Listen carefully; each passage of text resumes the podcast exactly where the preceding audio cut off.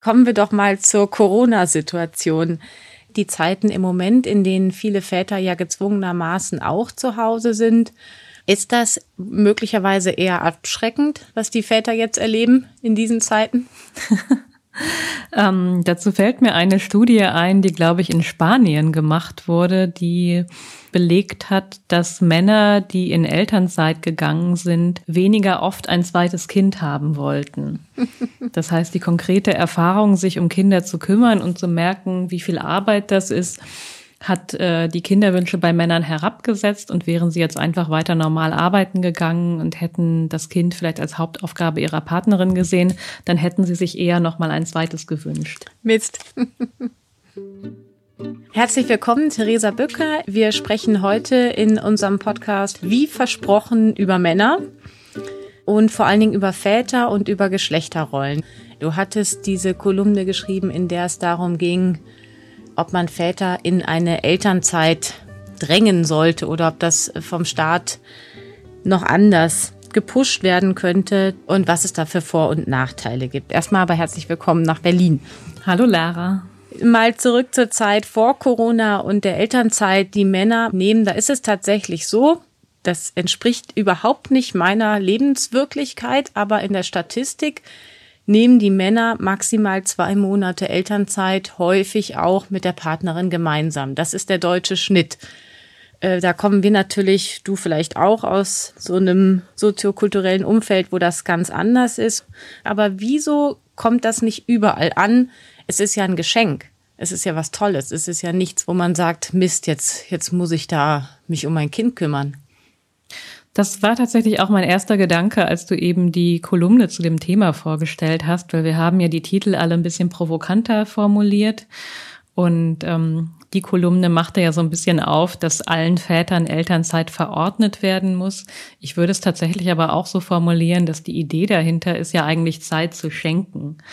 Und das, glaube ich, die Intervention sein könnte, die vielleicht auch hilft, Rollenbilder da zu verändern es ist beim, beim Thema Elternzeit, Elterngeld enorm wichtig, mit diesen Zahlen zu arbeiten, weil uns, glaube ich, vielleicht auch gerade die Menschen, die in den Medien arbeiten, dieses Gefühl trügt, dass sich da gerade so viel verändert. Ich habe da in den letzten Monaten auch mit meinem Freund sehr viel drüber gesprochen, der auch sehr viel Elternzeit nehmen wird und der mir dann immer erzählt hat, aber es verändert sich total viel in meinem Umfeld, nehmen so viele Männer richtig lange Elternzeit, es passiert so viel gerade und ich dann immer freundlich genickt habe und gesagt habe, ja, das, das mag für, für dein Umfeld stimmen, gerade in der Großstadt, eher akademisch geprägt, gut verdient. Aber wenn man sich die Zahlen anguckt, dann verändert sich gar nicht so viel. Ich hatte die ja auch für die Kolumne nochmal genau recherchiert. Und da war die letzte Zahl, dass wirklich 64 Prozent der Väter, die nehmen keinen einzigen Monat. Obwohl in der Elternzeit ja zwei Monate reserviert sind für das jeweilige andere Elternteil und die verfallen, wenn die nicht genommen werden. Das Elterngeld ist ja quasi eine Lohnersatzleistung, die sich am vorigen Gehalt bemisst die kommt für viele Familien und dann insbesondere da die Männer nicht in Frage, weil das zu wenig Geld wäre, um die Familie weiterhin zu finanzieren. Das heißt, vielleicht würden die sogar gerne Elternzeit machen, aber können es schlichtweg aus finanziellen Erwägungen nicht. Theresa, da hat uns eine total interessante Frage erreicht von Jana van Diepen. Die lebt in Norwegen und erwartet gerade ihr erstes Kind. Und wir planen das jetzt so, dass mein Vater sogar den größeren Teil der Elternzeit im ersten Jahr übernimmt. Und im Vergleich zu Deutschland fällt mir halt generell auf, wie hoch hier doch die Zahl an Vätern ist, die im ersten Jahr überhaupt Elternzeit nehmen. Und das dann auch während die Mutter eben wieder arbeiten geht. Und das ist ja eigentlich relativ normal inzwischen. Das heißt, es gibt nicht diese automatische Annahme wie oft in Deutschland, dass eine Mutter eigentlich zwölf Monate aus dem Beruf rausgeht, wenn sie ein Kind bekommt.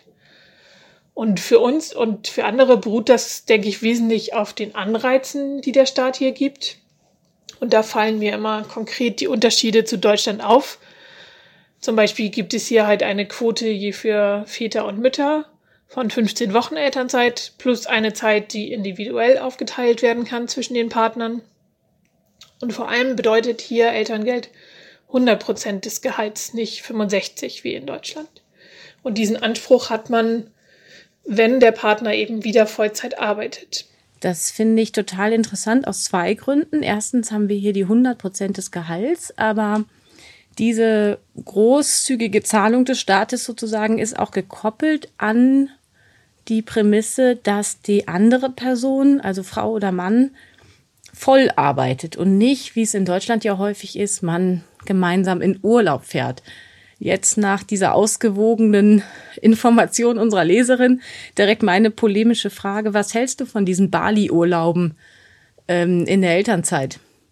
Von denen halte ich tatsächlich sehr wenig und ich kann die tatsächlich auch in dem Umfeld, wo Väter dann Elternzeit nehmen, beobachten. Und das Phänomen, was dann auftritt und wofür die Elternzeit ja eigentlich nicht da ist, ist, dass die, dass sie im Sommer genommen wird, also tatsächlich als verlängerter Urlaub und dann eben beide Eltern gemeinsam diese Zeit nehmen und sich da die Rollenverteilung vielleicht ähnlich verhält wie auch vorher. Und wir wissen aus der Forschung, das ist für eine partnerschaftliche Rollenverteilung, also dass Männer dann vielleicht auch mal mehr Verantwortung über, für die Kinder übernehmen und sich langfristig mehr in die Familien einbringen. Das passiert eigentlich nur, wenn das zweite Elternteil, also in dem Fall der Vater, auch mal wirklich alleine zuständig wäre. Das wäre also schon eine gute Intervention fürs Elterngeld, wenn es das vorsehen würde. Aber der verlängerte Urlaub, den die Familie gemeinsam macht, der kann natürlich auch eine schöne Auszeit in der Elternzeit sein und es ist auch anstrengend mit einem Kind. Deswegen ist ein Urlaub auch sicherlich irgendwo verdient. Aber er trägt eben nicht der Idee Rechnung, dass sich eine Rollenverteilung in der Partnerschaft tatsächlich auch gleichberechtigter gestaltet. Und ähm, ich würde einfach auch Männer dazu ermutigen. Und ich glaube, die, die, das, die es gemacht haben, die berichten ja auch davon, dass es tatsächlich ein besonderes Erlebnis ist und für sie in der Vaterrolle auch etwas verändert, wenn sie mal ganz alleine zuständig sind. In dem Moment können sie sich dann ja auch nicht beklagen, dass ihnen reingeredet wird und dass ihnen dauernd gesagt würde, sie machen was falsch, sondern sie sind dann einfach ganz komplett alleine in der Verantwortung und können eben Elternschaft so leben, wie sie sich das vorstellen. Also ob man das jetzt mit einem gesetzlichen Anreiz koppelt, wahrscheinlich muss man das, damit es mehr passiert. Aber generell würde ich es auch einfach empfehlen, weil es eine gute und wichtige Erfahrung ist. Wir sagen ja immer so schön staatlicher Anreiz, dann die Gegenseite sagt äh, Umerziehung. Das ist natürlich ein polemisches und populistisches Wort. Nichtsdestotrotz, glaube ich, darf man auch mit der Idee an Familien und Menschen, die sich entscheiden, ein Kind zu kriegen, herantreten äh, mit der Erwartung, dass sie das miteinander lösen, oder? Man würde doch denken, da sind zwei Leute, die entscheiden, sich ein Kind zu kriegen Wieso will einer von den beiden mit dem Kind nicht zusammen sein? Das könnte man natürlich auch fragen, aber wir wissen ja von diesen staatlichen Maßnahmen, dass sie total hilfreich dabei sind, erstmal auch Ideen ins Land zu geben, auf die man vielleicht vorher gar nicht gekommen wäre. Also wir hätten ja tatsächlich sehr viel weniger Väter, die sich direkt nach der Geburt oder im ersten Jahr des Kindes um die Kinder kümmern würden, gäbe es das Elterngeld nicht. Und wenn ich das jetzt richtig erinnere, ist das 2007 eingeführt worden, also noch gar nicht so lange her und hat einen sehr hohen Anstieg bei Vätern bewirkt, die sich eben auch mehr um ihre Kinder kümmern. Also ich glaube, das kann schon was verändern. Das beeinflusst äh, gesellschaftliche Debatten, das beeinflusst dementsprechend auch Partnerschaften. Und das Argument, dass Paare das immer individuell aushandeln, das blendet ja einfach Strukturen in der Gesellschaft aus und das setzt natürlich auch voraus, dass, ähm, dass man gut miteinander verhandeln kann und eigentlich bevorzugt ist in der Partnerschaft dann immer die Person, die besser verhandeln kann, die durchsetzungsfähiger ist. Also ich finde, der Staat hat hier eine nicht unwichtige Rolle und ich glaube, wir würden in Sachen Gleichberechtigung in Familien tatsächlich auch ohne staatliche Maßnahmen weniger schnell vorankommen. Jetzt sagst du aber wiederum, ähm, da setzt sich dann der durch, der besser verhandelt oder der sich da so durchsetzungsstärker zeigen kann.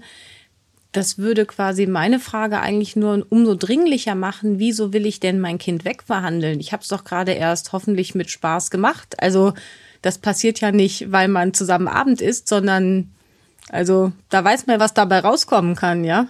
Und dass das 18 Jahre bei einem leben wird. Das ist ja nun alles keine Überraschung. Nee, das ist keine Überraschung, aber wir wachsen ja alle mit einem bestimmten Wertesystem und Rollenmustern auf und das braucht lange, um die zu verändern und es ist noch nicht so gelernt, dass wir Vätern eben diese wichtige Rolle auch im ersten Lebensjahr schon zumessen. Also die Diskussion, die habe ich sogar innerhalb meines Freundeskreises, wo sogar von, von aufgeklärten Frauen gesagt wird, die Babys äh, brauchen ihre Mama und den Papa ja gar nicht so doll. Also ich glaube, in der Sichtweise sind wir noch gar nicht so weit. Und ähm, gerade wenn es um das erste Jahr mit Kind geht, greifen viele eben auf eine sehr einfache Argumentation zurück. Die Person, die mehr verdient, das ist bei Mann-Frau-Paaren eben am ähm, häufigsten der Mann, die geht weiterhin arbeiten und die Person, die dann Elterngeld bezieht, ist die, die das niedrigere Einkommen hat, was typischerweise die Frau ist. Und auf dieses Argument sieht man sich sehr schnell zurück und reflektiert vielleicht auch gar nicht, was wollen wir eigentlich? Wollen wir vielleicht das Kind gleichberechtigt betreuen und müssen wir dann länger über die Lösung nachdenken? Nichtsdestotrotz hat man ja schon, oder beziehungsweise ich rede mal lieber nur von mir, auch schon sehr viel Geld für dumme Sachen ausgegeben. Seien es Kleider, die nicht so viel wert sind, wie sie teuer waren, Schuhe, Reisen, die sehr viel mehr gekostet haben, weil man es schön fand, dass über dem Bett dieses eine Bild hängt. Also ich will nur sagen, wir sind ja alle nicht gefeit davor, äh, Geld auch rauszuschmeißen. Wieso fällt das so schwer für das Beste und Wichtigste, gerade fest beschlossene, wir wollen ein Kind Moment? Das finde ich eine hervorragende Kritik gerade an dem Argument, wir können uns die Elternzeit nicht leisten, weil die meisten Menschen sparen ja auf Dinge oder schaffen sich öfter mal irgendwas Teures an, worauf hingearbeitet wird, wo man vielleicht auch mit der Partnerin oder dem Partner drüber redet, wie machen wir das eigentlich? Wollen wir ein Haus bauen? Wollen wir dieses Auto kaufen? Aber die Elternzeit fällt da so raus. Und das finde ich eigentlich irritierend, weil man ja eine sehr lange Vorbereitungszeit hat. Und das kommt ja nicht überraschend. Und wenn man da in der Partnerschaft an dem Punkt ist, dass man sagt, wir wollen es gerne gleichberechtigt machen, dann ist bei Paaren zumindest aus der Mittelschicht, die eigentlich jeden Monat etwas zurücklegen können, aus meiner Sicht auf jeden Fall die Möglichkeit, auch da auf so eine Elternzeit vorzusparen. Also wir haben das jetzt auch so gemacht. Also ich habe in den letzten Monaten sehr bewusst Geld zur Seite gelegt und mein Partner auch. Wie macht ihr es denn generell? Du hast ja schon ein bisschen von deinem Freund und Vater deines Kindes erzählt. Wie plant ihr es denn jetzt? Weil was wir ja wirklich feststellen, und da darf man, glaube ich, auch nicht abgehoben drüber reden, ist ja, dass es viele, viele Frauen sprechen und sich Sachen wünschen und Männer auch und es dann in der Praxis aber anders ist. Ähm, deswegen jetzt mal, wie macht ihr es denn wirklich? Den Fehler machen, glaube ich, viele Paare, dass sie sich in der Sicherheit wägen, dass sie eigentlich voneinander wissen, wie man in dem Moment, in dem man ein Kind bekommt, damit umgeht. Und Frauen vertrauen sehr oft darauf, dass sie mit sehr modernen Männern zusammen sind und finden sich dann plötzlich in der Situation wieder, dass er doch gar nicht so viel Elternzeit nehmen wollte, wie sie vielleicht dachten.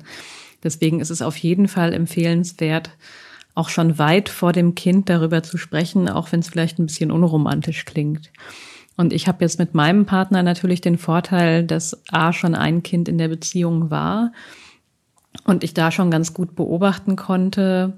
Also es ist ja nicht sein leibliches Kind, aber er verhält sich eigentlich wie ich es von einem Vater erwarten würde. Und er kümmert sich sehr gleichberechtigt um sie. Deswegen hatte ich schon eine gute Vorahnung, wie er so tickt. Äh, wir haben die Elternzeit natürlich aber trotzdem nochmal besprochen und haben uns stark darüber ausgetauscht, wie wir uns das eigentlich vorstellen.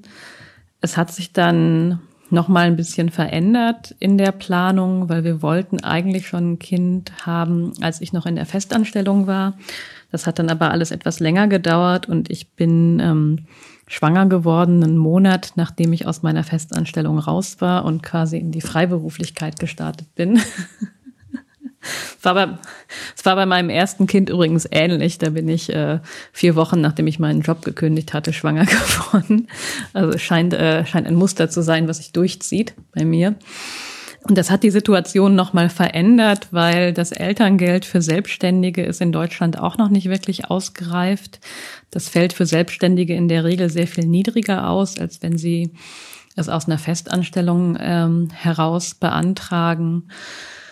Deswegen haben wir jetzt noch keine genaue Monatszahl definiert. Für ihn war aber klar, dass er sehr lange Elternzeit nehmen möchte. Wir hatten auch erst so eine Variante angedacht, dass wir sie parallel nehmen weil wir das eine ganz schöne Idee fanden, das gemeinsam als Familie auch zu machen.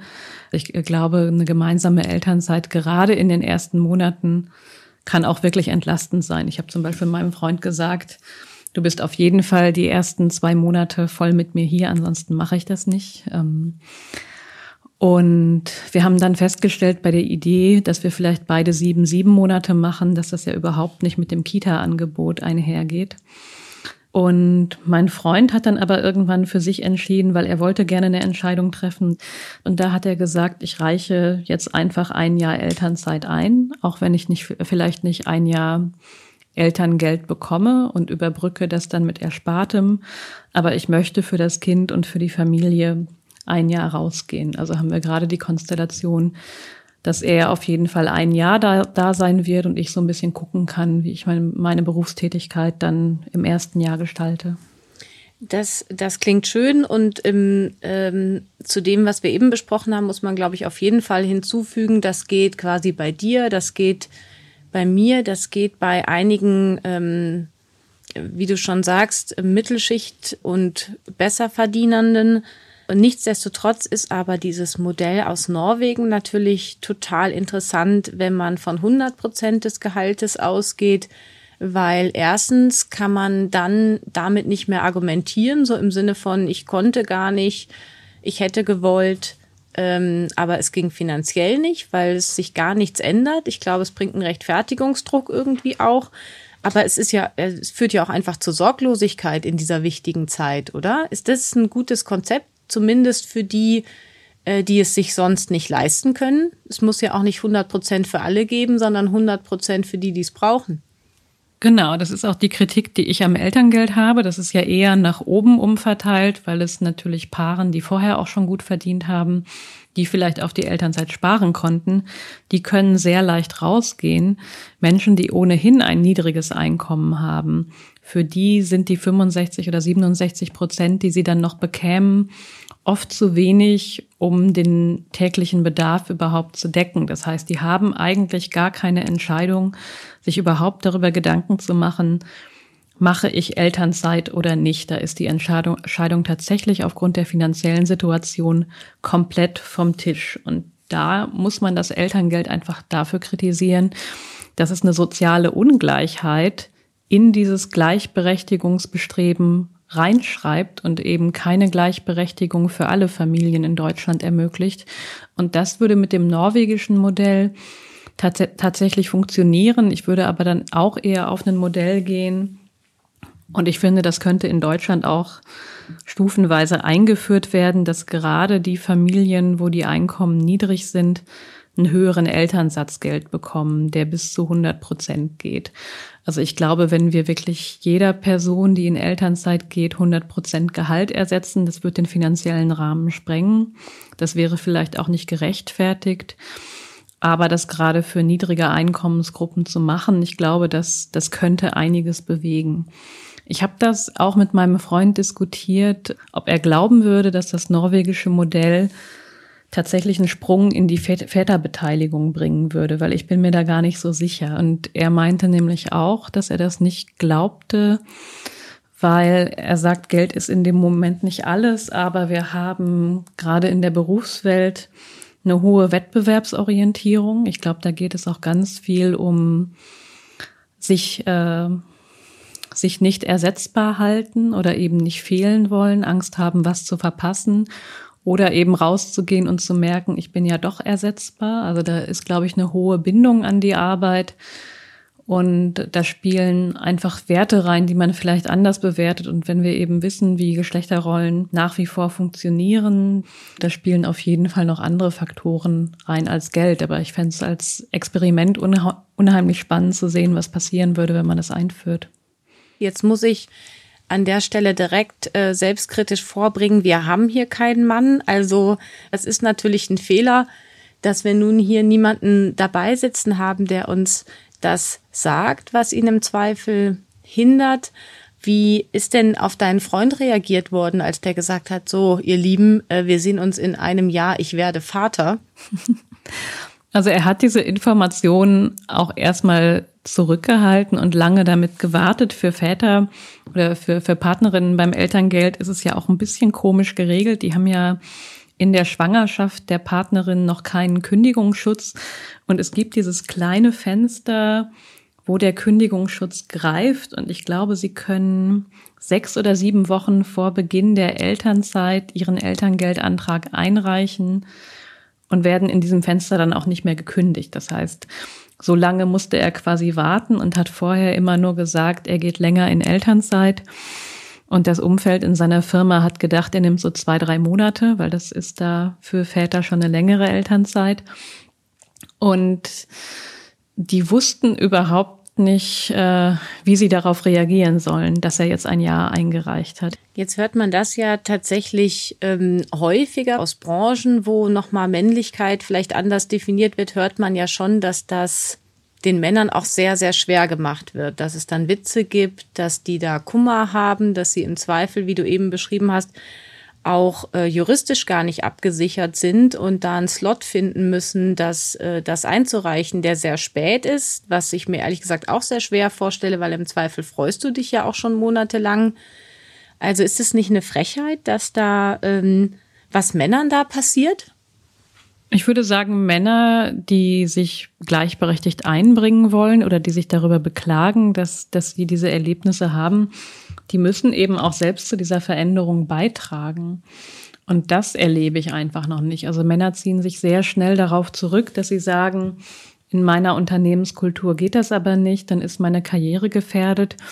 Und dabei übersehen sie ja quasi, dass das Frauen seit Jahrzehnten genau so passiert und Frauen, obwohl sie den Karriereknick erwarten können, trotzdem in Elternzeit gehen oder sogar länger als ein Jahr rausgehen. Deswegen finde ich, ist das keine Entschuldigung, sondern wenn man Veränderung möchte als Mann, dann, äh, dann muss man vielleicht äh, das auch in Kauf nehmen, dass es am Anfang nicht so leicht ist.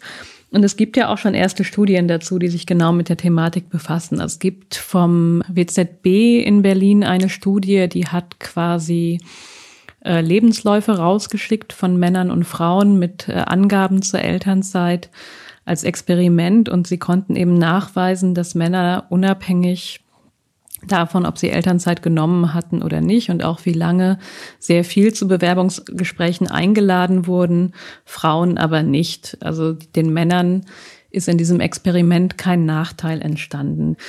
Und es gibt ähm, häufig eigentlich auch nochmal einen positiven Effekt für Männer, der damit zu tun hat, dass Vätern ein besonderes Verantwortungsbewusstsein zugeschrieben wird oder man sie eben in der Ernährerrolle jetzt für die Familien sieht. Und ähm, US-amerikanische Studien haben unter anderem gezeigt, dass Väter mehr verdienen als kinderlose Männer und auch schneller befördert werden. Und das, äh, diesen Vorteil haben Frauen eben auch nicht. Frauen, wenn sie Kinder haben, da wird dann eher befürchtet, die fallen aus wegen Kinderkranktagen. Die wollen ja auch gar keine Karriere mehr machen. Das ist ein Vorurteil, was Mütter oft trifft. Und Väter profitieren aber davon. Ich würde dann den Männern doch noch mal raten, tatsächlich auf die Forschungsdaten zu gucken, die wir haben und wie sich eigentlich Kinder zum Beispiel auf das Lebenseinkommen von Frauen auswirken, was ja wirklich traurig ist. Und ich finde, da haben sie aktuell noch keinen Grund zu jammern und da würde ich ja von ihnen erwarten oder ihnen Mut machen, sich da auch zu wehren oder eben zu wissen, Diskriminierung ist Teil des Elternseins. Die, diese Erfahrungen machen Frauen schon immer. Wenn sie Gleichberechtigung wollen, dann müssen sie da jetzt auch durch. Hast du da Erfahrungen gemacht mit, wie heißt das, Schwangerschaftssexismus? Ja, ich finde das schon. Ähm, das ist ganz interessant, das einmal durchzuleben, aber irgendwie auch komisch, weil ich habe das jetzt in den letzten Monaten wieder gemerkt, dass je größer der Bauch wird, desto anders wird man wahrgenommen. Also gerade im beruflichen Kontext ist, ich finde es zum einen unglaublich nervig, dass man dann nur noch Gespräche über die Schwangerschaft führt und immer gefragt wird, wann ist es denn soweit, was wird es denn? Und es wenig Raum dafür gibt, noch über berufliche Themen zu sprechen. Ähm, das habe ich als störend empfunden und ich habe mich dann tatsächlich auch einmal mit meinem Freund gestritten, weil der zu mir meinte, ja, wenn er jetzt in, er in der Situation als werdender Vater kann sich ja eigentlich nicht mehr auf Jobs bewerben, weil ihn stellt ja niemand mehr ein. Und äh, da war ich gleichzeitig ein bisschen sauer und habe auch gelacht, weil ich meinte so, hm, ja, sich mit einem schwangeren Bauch zu bewerben, wo auch klar ist, dass man in Mutterschutz gehen muss, ist eine völlig andere Situation und die ist nicht vergleichbar. Und ähm, werdende Väter erleben bestimmt nicht in dieser Art und Weise Diskriminierung, wie sie schwangere Frauen erleben. Also dazu habe ich in den letzten Monaten auch immer wieder Gespräche unter Frauen geführt, die ich teilweise erschreckend fand, wenn die Diskussion aufkam, darf man sich überhaupt noch auf Stellen bewerben, wenn man gerade schwanger ist und da eben auch viele Frauen sehr ablehnend darauf reagiert haben oder gesagt haben, ja, dann bewerben sich die Frauen, lassen sich einstellen und lassen sich sofort ein Arbeitsverbot erteilen. Also so wirklich sehr negative Vorurteile. Dabei ist es ja so, dass auch eben Frauen, wenn sie schwanger sind, sie durchaus noch einen Job brauchen. Weil in der Schwangerschaft bekommt man keinen Lohnersatz und muss trotzdem noch für sein eigenes Einkommen sorgen. Und natürlich wird man hochschwanger ähm, tendenziell weniger eingestellt, als wenn man ein Mann mit einem flachen Bauch ist. Oder einem dauerhaft nicht so flachen. Ja, äh, das ist klar, das stimmt.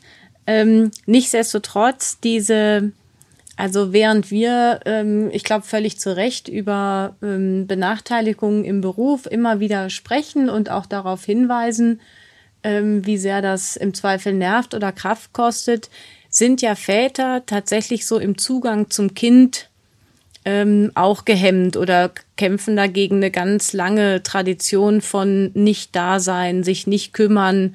Äh, wie kann denn jetzt ein Mann, der sagt, ich, ich will das aber, sich durchsetzen. Und da meine ich nicht nur bei der Arbeit, sondern im Zweifel auch ähm, gegen seine Frau, die auch gerne Elternzeit möchte und vielleicht dann auch argumentiert mit selber biologistischen Argumenten und sagt, ja, aber ich habe es geboren und äh, ich bin die Mutter und es äh, ist besser erstmal bei mir aufgehoben. Was sagt der Kerl dann, der es eigentlich äh, auch gerne machen will? Was du gerade beschreibst, das ist ja das sogenannte Maternal Gatekeeping wo die feministische Diskussion immer noch so ein bisschen drüber ist, gibt es das tatsächlich so oder wird das auch wieder nur vorgeschoben, weil Männer vielleicht gar nicht wollen? Also ich glaube, es ist auch ein Körnchen Wahrheit sicherlich daran und es gibt tatsächlich auch wiederum Forschung dazu, was da eigentlich passiert. Das hat auch wieder mit Rollenmustern zu tun. Und da kommen aber auch, da kommt auch den Vätern eine wichtige Rolle zu, weil Väter scheinen oder Männer scheinen die Rolle als Ernährers sehr verinnerlicht zu haben und ähm, würden im Zweifel ihre eigenen Bedürfnisse zurückstellen hinter denen der Frau. Das heißt, wenn Männer eigentlich ein Bedürfnis danach haben oder gerne ein halbes Jahr Elternzeit nehmen würden, und ihre Frau sagt aber vielleicht im ersten Gespräch, ich möchte gerne zwölf Monate nehmen, dann äußern diese Männer in den meisten Fällen überhaupt nicht, dass sie auch gerne länger Elternzeit genommen hätten, weil sie ihre Rolle eben in der des Ernährers sehen. Das heißt, um diese Gespräche auch zu verändern, bräuchte man einen Rollenwechsel oder eben auf Seiten beider Elternteile eine Ehrlichkeit, um da erstmal ein Gespräch zu ermöglichen und müsste dann wirklich verhandeln und vielleicht gucken, wie machen wir es denn? Und wie, also wer bekommt wie viele Elternzeit, weil also ich fände es jetzt auch von Frauenseite schwierig zu sagen, mir steht aber das meiste der Elternzeit zu, nur weil ich das Kind geboren habe. Wenn ich eine gleichberechtigte Elternschaft möchte, dann muss ich auch bereit sein, abzugeben. Jetzt haben wir ähm, so rum häufig gesprochen, aber es haben uns natürlich auch auf deinen Text damals viele Nachfragen und auch Kommentare erreicht oder haben wir wahrgenommen, die bei dir ankamen, aber auch bei uns in der Redaktion, die so waren, äh, ja, schön und gut, äh, wenn die wollen, dann können wir uns darüber unterhalten, wie viel. Aber ähm, ganz ehrlich, meine Realität ist anders, ähm, der will gar nicht. Ich glaube, das ist die große Frage, die ja zum Beispiel auch ähm, ein Elterngeldmodell wie in Norwegen ein bisschen offenlegen könnte. Also was würde passieren, wenn, wenn Geld eben keine Rolle spielt? Können wir dann sehen, wie viele der Väter tatsächlich wollen und wie lange? Und also darüber finde ich es schwierig, jetzt aus meiner Position eine Aussage zu treffen. Da bräuchten wir, glaube ich, sehr, sehr viele Männer und vor allem auch einen vielfältigen, ähm, eine vielfältige Abbildung von Männern, ob sie tatsächlich gar nicht wollen oder was, was die wirklichen Hinderungsgründe sind. Angenommen, man will etwas und wird aber strukturell diskriminiert, was man als Frau ja kennt und dann haben sich ja Bewegungen entwickelt, die dagegen kämpfen. Man tut sich zusammen, fordert Gesetze, fordert politische Handhabe, führt den Streit bis ins Private jeden Tag weiter und nimmt sich die Kraft her, um da was zu verändern. Blöd gefragt, wann tun sich denn die Väter zusammen und sagen, unter den Bedingungen kann ich in Deutschland leider kein Kind zeugen, so viel Spaß es mir auch macht. Das ist, das ist eine sehr berechtigte Frage, warum Männer sich da nicht mehr engagieren, weil sie, sie beklagen sich ja schon öfter mal oder sagen dann eben, ja, das, das Elterngeld ist irgendwie so doof konzipiert, das geht nicht. Aber man sieht eben wenig, dass Väter sich politisch organisieren, um tatsächlich eine gleichberechtigte Elternschaft leben zu können. Und da spielt ja viel mehr rein als das Elterngeld. Da spielt ja auch vielleicht die Möglichkeit rein, flexibler zu arbeiten, besser in Teilzeit arbeiten zu können. Und da gab es ja einen Vorstoß äh, einer EU-Richtlinie, jetzt im Sommer 2019. Und das ist die Idee, die auch in unterschiedlichen ähm, feministischen Gruppen, aber auch in manchen Väterorganisationen eben diskutiert wird. Und die ist, könnte man etwas Analoges entwickeln zum Mutterschutz in Deutschland. Der Mutterschutz ist ja so geregelt, dass Frauen sechs Wochen vor der Geburt aus dem Job gehen und auch gar nicht arbeiten dürfen und danach, zumindest wenn sie ein Kind bekommen, sind es nochmal acht Wochen. Ich glaube, bei Zwillingen oder Mehrlingen sind es nochmal ein paar Wochen mehr. Und in dem, äh, in dem Zeitraum eben auch ihr volles Gehalt bekommen und gar nicht arbeiten dürfen. Und da war eben die Idee der EU-Richtlinie, dass allen Vätern oder allen Partnerinnen in Europa zehn Tage nach der Geburt bei, bei vollem Gehalt gezahlt werden. Das heißt, sie könnten zehn Tage nach der Geburt wirklich voll bei der Familie sein. Ich finde, das müsste noch viel weitgehender gefasst werden. Ich finde, zehn Tage reichen nicht. Und da treten diese Väterorganisationen doch sehr zurückhaltend auf. Also ich glaube, die, die progressivsten Forderungen, die sind meistens so zwei Wochen. Und da frage ich mich, wenn Väter sich denn wirklich gleichberechtigt einbringen wollen, und wirklich ganz am Anfang wirklich da sein möchten, warum fordern sie nicht auch acht Wochen?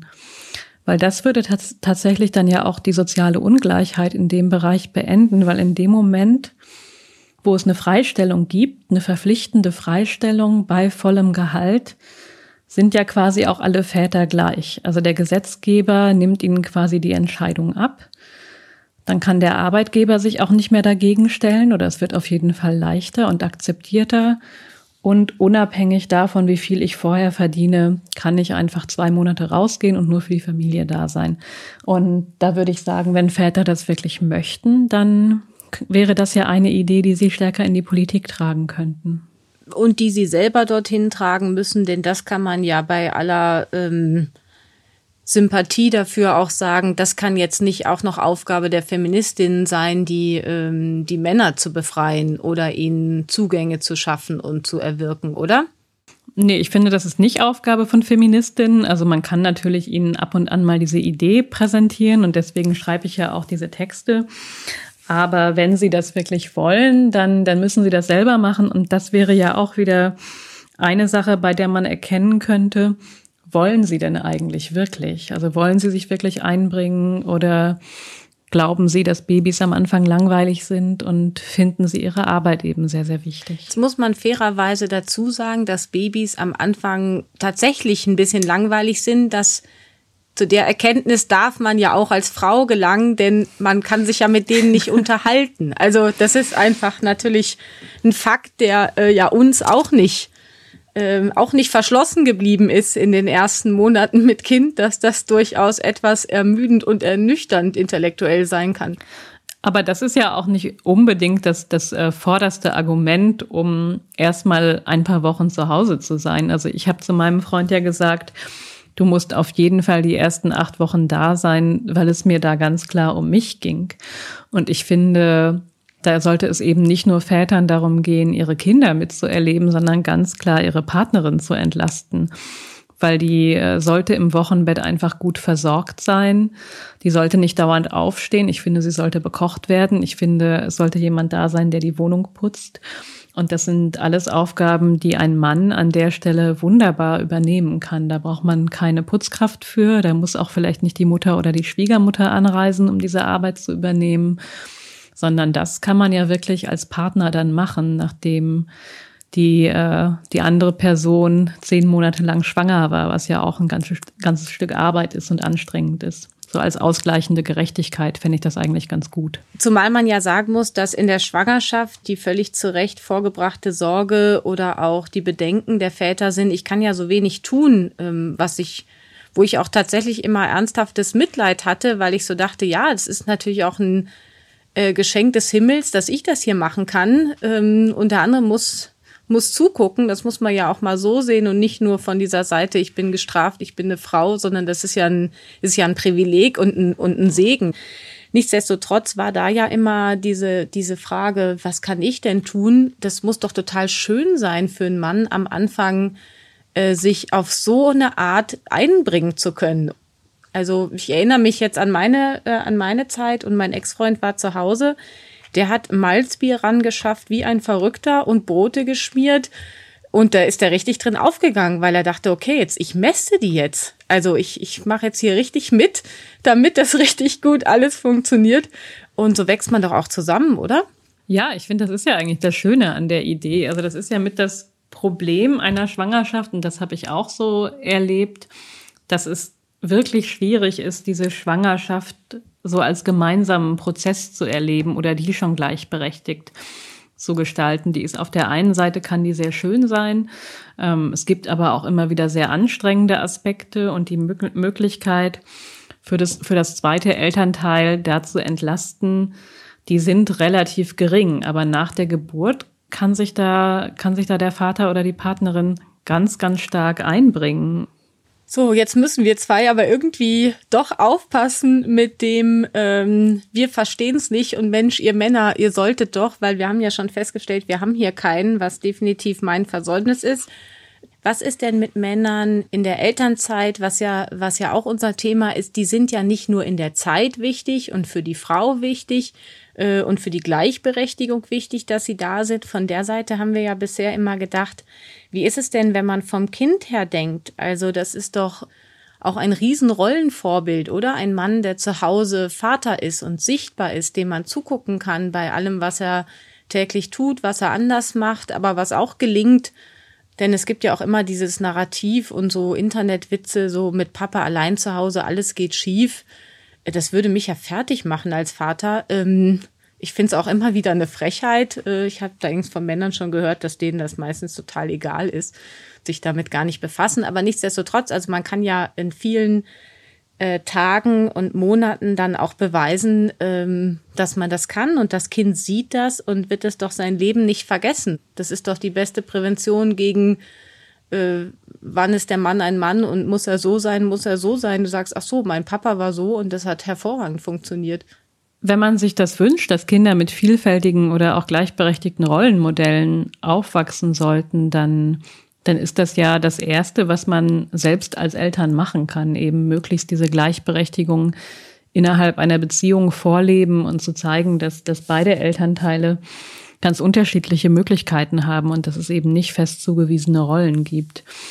Ähm, man sieht das ja, wenn man Kinderbücher vorliest, immer noch, weil die sind eben alle nicht auf dem modernsten Stand, wie oft da eigentlich dieses Modell beschrieben wird. Die Mama ist zu Hause, der Papa kommt zum, Arbe äh, zum Abendessen und dem dann was entgegenzusetzen, kann man ja am besten, indem man es vorlebt. Theresa, zum Abschluss würde ich gerne nochmal über die Männer der Zukunft sprechen, also über die Jungs von heute und da auf eine Kolumne zurückkommen, die du geschrieben hast mit dem Titel Ist es radikal, Jungs beizubringen, nicht zu vergewaltigen? Ich hatte da damals so ein äh, leicht schlechtes Gefühl, weil ich dachte, oh Gott, wie, wie klingt das denn irgendwie? Was, was unterstellen wir da? Äh, klingt das nicht zu drastisch? Äh, fand aber dann, vielleicht ist es gut, mal umzukehren, weil wir ja sonst den Mädchen immer sagen, wie sie sich verhalten sollen, damit sie lebendig durchs Leben kommen. Ähm, vielleicht muss man das mal so drastisch umkehren. Und dann war sie aber inhaltlich ja dann, ähm, hast du sehr, sehr viel erklärt, was Jungs brauchen und was sie auch sehen müssen, um ein Bild von Männlichkeit zu kriegen, was facettenreicher ist als das, was sie, was sie jetzt sehen. Wie sind denn Jungs noch drauf, ohne einen guten Überblick über die Verhältnisse und über die Möglichkeiten, Mann zu sein? Ich fand die Titelfindung für die Kolumne tatsächlich auch nicht einfach. Also die Titel waren ja immer ein bisschen provokanter formuliert, als die Texte dann schlussendlich waren. Und ich habe dann aber auch darüber nachgedacht oder auch immer auf das Feedback geantwortet, was von, von Leserinnen und Lesern kam, dass ein Titel äh, wie Ist es radikal, Mädchen beizubringen, sich gegen eine Vergewaltigung zu wehren, der hätte ja überhaupt nichts in dieser Art ausgelöst, weil unsere Gesellschaft das eigentlich normal findet, dass vor allem Mädchen lernen, sich zu verteidigen. Und ich habe mit zwölf Jahren eben auch meinen ersten Selbstverteidigungskurs gemacht. Das ist einfach völlig normal, aber das, äh, das gespiegelte Bild, dass wir eben mit Jungen daran arbeiten, wie, welche Rolle kommt ihnen bei sexualisierter Gewalt zu? Weil sie sind ja leider weit überwiegend dann später die Täter. Das ist eine Idee, die man, die man so eigentlich selten kennt, weil wir, ähm, wir haben ein sehr verzerrtes Bild oder auch ein falsches Bild davon, was eigentlich sexualisierte Gewalt ist und ähm, wer die begeht. Und das beschreibe ich ja in dem Text, dass wir uns sexualisierte Gewalt nicht als etwas vorstellen dürfen, was eben nachts auf der Straße oder in der Unterführung passiert von Fremden, sondern dass, dass die bittere Wahrheit da ist, dass wir wahrscheinlich alle Männer kennen, die schon mal sexuell übergriffig waren und dass eben auch die Söhne, die wir erziehen, potenziell Täter werden könnten, wenn wir nicht endlich eine andere Art erlernen, darüber auch mit Kindern schon zu sprechen und ähm, eben andere Rollenbilder auch vermitteln. Und diese Kolumne war, glaube ich, tatsächlich der Text, bei dem ich am meisten dazugelernt habe, weil ich das vorher ja auch nicht wusste und der Text auch keine abschließenden Antworten bietet. Wie verhindert man jetzt sexualisierte Gewalt ein für alle Mal? Aber da spielen eben ganz unterschiedliche Aspekte rein und sexualisierte Gewalt das ist, glaube ich, ganz wichtig, kann eben auch passieren aus Unwissenheit und muss gar nicht erstmal was zielgerichtetes, bösartiges sein, sondern es hat eben ganz viel damit zu tun, ähm, was wir über Sexualität wissen oder wie, wie wir wissen, wie Sexualität funktioniert und dann ähm, hinzu kommen nochmal Rollenbilder, die auch vermittelt werden. Also das sind wirklich ganz komplexe Prozesse, die da ineinander greifen, die man entwirren muss. Und das fängt bei Kindern einfach auch mit guter Sexualaufklärung an, für die wir, glaube ich, auch noch nicht genügend, genügend Wissen oder genügend Bilder haben. Und das heißt, da kommt eben Eltern auch eine ganz wichtige Rolle zu. Und ich glaube, wir als Erwachsene jetzt in unserem Alter wissen viele Dinge selbst nicht. Deswegen finde ich die Frage gar nicht so radikal. Sollte man Jungen beibringen, nicht zu vergewaltigen? Die Antwort ist aus meiner Sicht ja.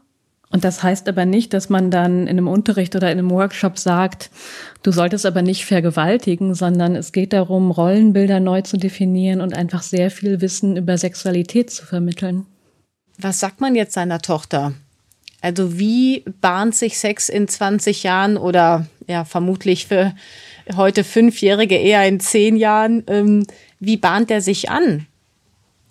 Also ich glaube, ein ganz wichtiger Punkt nochmal für Eltern ist, dass, dass wir ja häufig auch nicht gelernt haben, darüber zu sprechen und das auch in Erwachsenenbeziehungen gar nicht so oft tun.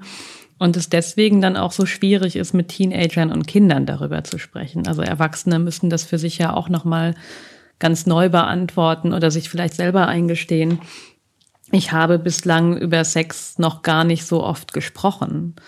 Also ich fand einen ganz tollen Tipp, den ich auch in dem Text zitiere. Das war von dem US-Journalisten Dan Savage, äh, der, von dem ich einen Talk gesehen hatte in der Recherche zur Kolumne, der nochmal Konsens aufgefächert hat, weil der Konsensbegriff, den wir vielleicht in den letzten Jahren diskutiert haben, geht aus meiner Sicht oder nach dem, was ich jetzt eben neu weiß, nicht weit genug, weil der schlägt eigentlich nur ein Ja oder ein Nein zum Sex vor. Und Dan äh, Savage ist ein schwuler Journalist und er sagt, bei, bei Männern, wenn die miteinander Sex haben, da verlaufen die Verhandlungsprozesse ganz anders. Und ähm, ein, eine typische Frage, wenn schwule Männer beschließen, miteinander Sex zu haben, ist überhaupt nicht, möchtest du Sex haben, sondern ähm, die Frage lautet, what are you into? Also worauf stehst du? Da wird sich dann nochmal darauf verständigt, was man eigentlich beim Sex tun möchte. Und da verständigen sich schwule Männer eben ganz anders drauf, als, als sich vielleicht ein Mann und eine Frau drauf verständigen. Und das könnte man ja zum Beispiel Kindern auch beibringen dass wenn sie über Sex sprechen oder wenn wir über Konsens sprechen, es gar nicht mal nur um das Ja oder Nein geht, möchte ich überhaupt Sex haben, sondern sich eben auch klarer darüber verständigt wird, welche Art von Sex äh, möchte ich eigentlich haben und welche Handlungen möchte ich eingehen. So wird nochmal stärker darüber nachgedacht. Das bringt auch Teenager und auch Erwachsene natürlich nochmal mehr in die Position, darüber nachzudenken, was gefällt mir eigentlich und was habe ich vielleicht auch schon oft mitgemacht, was ich gar nicht so mag, aber ich habe mich nicht getraut zu formulieren, dass ich es gar nicht mag. Jetzt ähm, vielleicht noch mal zum Abschluss und wenn man mal darauf sieht, dass wir beide jetzt sehr ausführlich darüber gesprochen haben, was die Männer machen könnten und wie wir uns die Männer wünschen würden und dass wir sie im Zweifel bei ihrer bald anstehenden Männerrevolution auch emotional stützen würden am Abend, äh, wenn sie dann erledigt zurückkommen vom Kampf und jetzt der ein oder andere Mann, der zugehört hat, denkt, äh, ja, was reden die? Kann ich vielleicht noch was empfehlen, was glaube ich, noch mal eine andere Ebene hat, wenn man da mal mit seinem Vater spricht. Ich habe das gemacht und oder auch sonst mit älteren Männern, die Väter äh, sind, was die anders machen würden. Und wenn man da auf eine gute Gesprächsbasis kommt, erfährt man eigentlich bei vielen schon, dass es wenig gibt, was sie im Leben mehr bereuen, als diese Rolle des Vaters nicht individueller, durchdachter, äh, selbstbestimmter ausgefüllt zu haben mit den eigenen Kindern. Ich habe tatsächlich ein ähnliches Gespräch auch mit meinem Vater gehabt. Deswegen finde ich diesen Austausch zwischen den Generationen auch einfach wichtig für alle Geschlechter, dass wir uns darüber unterhalten. Wie hätten wir eigentlich Dinge gerne anders gemacht? Gab es da Wünsche, die du vielleicht nicht ausgesprochen hast? Weil das ist ja ganz interessant, dass, dass diese älteren Männer jetzt 30, 40 Jahre später diesen Wunsch formulieren können und vielleicht jetzt im Laufe der, der Modernisierung der Gesellschaft, wo sie sehen, jüngere Männer machen es vielleicht häufiger, erkannt haben, das hätten wir früher auch gerne gemacht und es vielleicht damals noch gar nicht aussprechen konnten. Was da auch wieder rauskommt, ich weiß nicht, ob es der, die, der richtige Gedanke ist, um eine Folge über Männer und auch unsere Wünsche an sie zu schließen, aber da hat man schon echt das Gefühl, so als Frau ist auch nicht so schlecht, oder? Also man wird zumindest neben allem, was nervig ist, schon ein Leben lang darin trainiert, sich weiterzudenken, sich genau zu überlegen, was man will? Oder ist das jetzt ein verrückter Sexismus von mir? Nee, überhaupt nicht. Also ich glaube, da können wir an der Stelle Danke sagen an all die Feministinnen und Frauen, die sich schon viele Jahrzehnte dafür einsetzen, dass wir heute einfach mehr Möglichkeiten haben, als, als Frau zu leben und es viel akzeptierter ist ob man jetzt äh, kinderlos bleibt, ob man mit mehreren Männern Kinder bekommt, äh, ob man in Patchwork-Familien lebt, ob man Karriere macht oder nicht. Also diese Rollen, die stehen Frauen heute viel mehr offen, während die Rollenmodelle für Männer noch sehr viel enger sind, weswegen sie ihre Persönlichkeit vielleicht nicht so frei entfalten könnten. Und da kann man an der Stelle nur Jungen und Männern eben auch so eine Emanzipationsbewegung wünschen, die das für sie möglich macht. Okay, dann würde ich doch sagen, hören wir hier auf, damit alle äh, jetzt Zeit und Kraft finden für ihre Revolution. Und unsere Unterstützung ist sicher und äh, wir hören uns dann bald wieder, wenn es nochmal mehr um Frauen geht in der nächsten Folge. Danke, Theresa.